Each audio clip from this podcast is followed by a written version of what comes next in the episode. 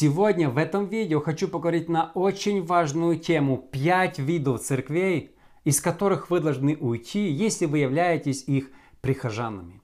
Друзья, всем привет! Роман Савочка здесь и добро пожаловать на Штунда ТВ. Уже во времена апостолов появились, ну так, наверное, их можно назвать лже-церкви, где были лже-проповедники. Апостол Иоанн и в посланиях, но особенно в книге Откровения, критиковал и призывал с ними не сообщаться, тех же Николаитов, также Диотрефа. Но сегодня, спустя 2000 лет, ситуация намного ухудшилась и появилось намного больше разных лжеучений и лже-церквей. Поэтому сегодня в этом видео я хочу показать 5 качеств церкви. Если это в ней присутствует, вы должны уйти из нее немедленно. Номер один – если ваша церковь не признает триединство Бога или божественность Иисуса Христа. Мы знаем, что есть много э, культов, ересей, там сидетели, мормоны, которые отрицают, что Иисус Бог, э, отрицают триединство Бога. Но, к сожалению, существуют также около евангельские э, церкви, в которые многие из вас ходят, но которые тайно или явно не верят в триединство Бога или не считают Иисуса всемогущим Богом. Я знаю, есть, есть единственники, там в Петербурге есть э, миссия «Благая весть». Также я слышал, есть какой-то, кажется, в Сиэтле человек, который рассказывает, что Иисус не Бог, Иисус Мессия. Якобы даже он предлагал 10 тысяч долларов, кто докажет ему, что Бог триедин. Просто, ну, человек специально как бы отрицает триединство Бога и божественность Иисуса Христа.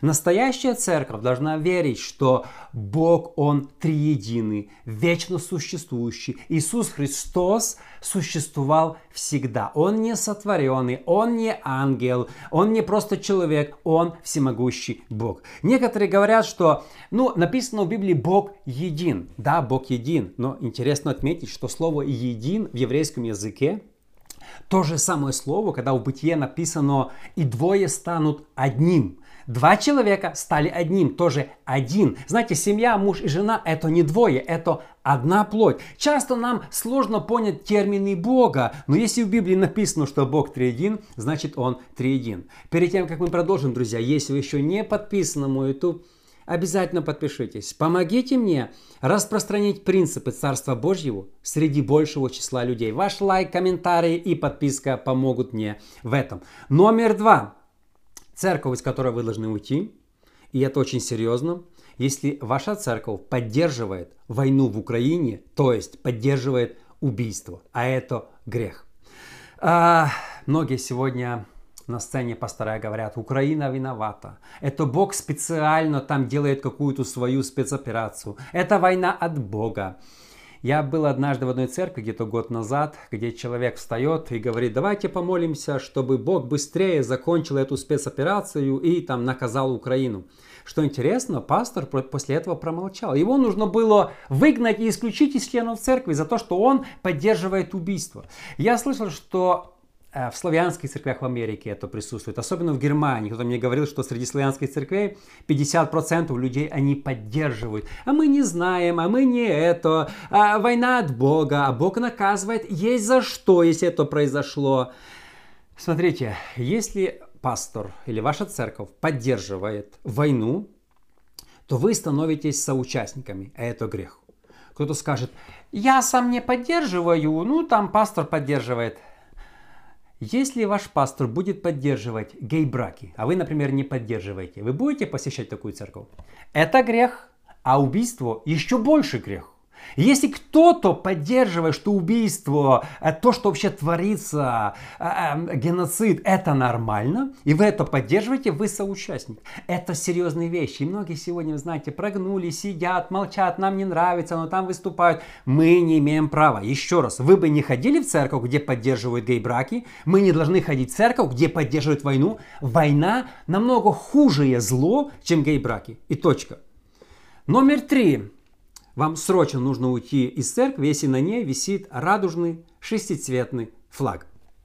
К стыду протестантам, э, что на многих протестантских церквях сегодня не только флаги водружают, священники носят вот эти цветные разные эти, венчают гей-браки. Смотрите, лютеране, 500 лет назад Мартин Лютер боролся против а, католической церкви. Она погрязла во грехах, а мы освящаемся. Реформация. Сегодня лютеране, я не говорю все, но большинство, это есть лютеранская церковь в Америке, они хуже католиков. Католики на свои храмы не вешают флаги, а лютеране вешают. Понимаете? Э, это не. Мартин Лютер боролся за освящение церкви. Что произошло за 500 лет? Сегодня методисты многие, э, конгрегациональная церковь, разные другие протестантские деноминации начинают это делать. Но это еще не все. Это не самое страшное. Окей. Как называется в Америке mainline, эти либералы, они это делают но сегодня некоторые евангельские христиане, баптисты, пятидесятники, харизматы это делают. Я недавно снимал видео, когда пастор баптистской самой большой церкви в Джорджии, в Атланте, Энди Стэнли, сын епископа Чарльза Стэнли, который был епископом или старшим пастором южных баптистов, он объявил, мы не должны осуждать этих людей, мы должны их понимать и даже высказался, если моя внучка говорит, захочет выйти замуж за другую женщину, я ее обвенчаю, потому что мы должны любить этих всех геев, геев и лесбиянок, Бог их очень сильно любит. Бог любит, мы должны их любить. Но когда они приходят в церковь, они должны поменяться и оставить свои грехи.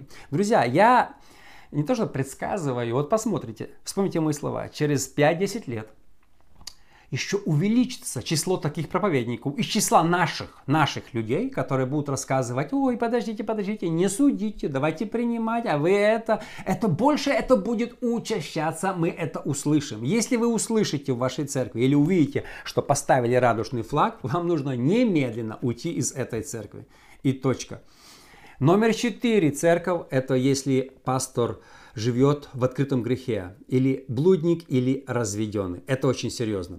Смотрите, и объясню. Я имею в виду, что если это случилось во время пасторства, если человек развелся до покаяния или жил в грехах, После покаяния мы начинаем с чистого листа. Бог прощает, и это нормально. Человек прощен, очищен и может вести. Но если, будучи пастором, он начал чудить, втихаря там изменять, потом бросил жену, женился на молодухе, ни на день не ушел со служения и говорит, дальше на мне помазание.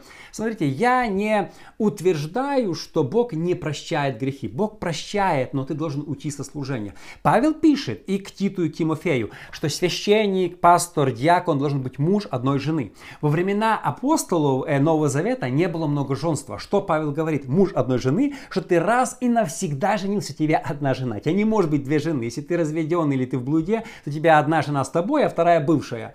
Павел говорит, муж одной жены. И вот очень серьезно. Но сегодня на мне помазание, я хочу служить. Ты можешь служить. Ты можешь служить в служении милосердия, группа порядка, желательно бесплатно. Докажи, что ты каешься. Покайся перед Богом искренне. Еще раз, Бог прощает прощает. Но э, сан пастора, епископа все-таки написано, есть сведения, кто имеет право занимать. Немногие становитесь учителями. Бог для учителей, епископов, пасторов имеет особые требования, больше, чем для других обычных христиан, святости, посвящения, жертвенности, понимаете? Поэтому это очень серьезно. Руководящие посты в церкви не должны занимать люди с такими разными открытыми наглыми грехами. И номер пять, признак церкви, из которой вы должны уйти, если ваша церковь тотальная секта.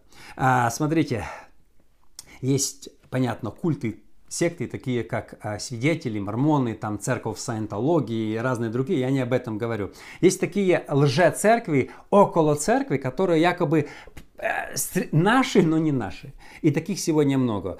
А, когда началось пробуждение в 1921 году, то тоже появилось моментально, когда было пробуждение, много ересей и сект. В Библии написано, где сеется семья, там враг сеет плевелы. Всегда появляются плевелы возле семени, и иногда даже сложно э, различить. Именно плевелы, это я просто изучал слово, что это абсолютно похоже на пшеницу, только плоды горькие. Понимаете, и сегодня много таких похожих на церковь, с виду они нормальные, но, но, но плоды там другие. Признаки э, тотальной секты тотальный контроль пастора над всеми. На ком жениться, где работать, кого слушать. Мне недавно одна женщина пишет, пастор в нашей церкви объявил, что тебя нельзя вообще слушать. Я говорю, чего? Что я такого плохого сказал? Борюсь против греха. Понимаете, запрещаю, только меня можно слушать, больше никого нельзя слушать. Второе, если ты уйдешь из нашей церкви, ты будешь проклят.